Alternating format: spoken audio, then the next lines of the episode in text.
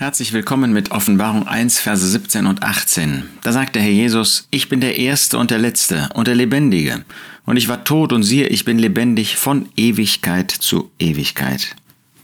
Der Jesus hatte sich Johannes, dem Jünger Johannes, dem Apostel Johannes gegenüber, als der richterliche Sohn des Menschen, der inmitten der sieben goldenen Leuchter umhergeht, gezeigt. Johannes kannte ihn so nicht. Johannes kannte den Herrn Jesus sehr gut. Drei Jahre ist Johannes mit dem Herrn Jesus hier auf dieser Erde unterwegs gewesen. Er war ein Jünger von dem Herrn Jesus, der Jünger, der den Herrn Jesus wahrscheinlich am besten verstanden hat, der von sich selbst sagen kann, 60 Jahre danach, dass er der Jünger war, den Jesus liebte, der ein Bewusstsein hatte von der Liebe des Herrn Jesus. Ob er das schon während des Dienstlebens des Herrn Jesus hatte, wir wissen das nicht. Aber jedenfalls 60 Jahre danach, da war ihm absolut bewusst, dass der Jesus ihn liebte. Aber hier hat er ihn jetzt gesehen in einer Weise, wie er den Herrn Jesus nicht kannte. In dieser richterlichen Weise, in diesem richterlichen Charakter. Nicht, dass der Herr Jesus für uns als Gläubige Richter wäre. Nein, wir kommen nicht ins Gericht, weil er unser Gericht auf sich genommen hat. Und doch möchte der Herr Jesus, möchte der Geist Gottes, dass wir ein Bewusstsein haben, dass dem Herrn Jesus nicht egal ist, wie wir leben. Und schon gar nicht, was die örtlichen Versammlungen zusammenkommen heute tun. Der Jesus kommt da in diesem richterlichen Charakter und prüft alles und sieht, wo Dinge sind, die nicht in Übereinstimmung mit seinen Gedanken, mit seinem Wort sind. Und dann muss er uns leider oft unter seine züchtigende Hand bringen.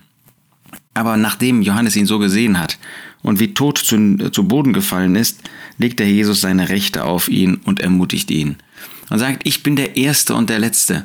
Er ist derjenige, der von allem der Anfang ist und der zu allem das Schlusswort zu sagen hat. Und alles, was dazwischen kommt, liegt auch unter seiner Autorität. Er gibt uns die Kraft zu leben.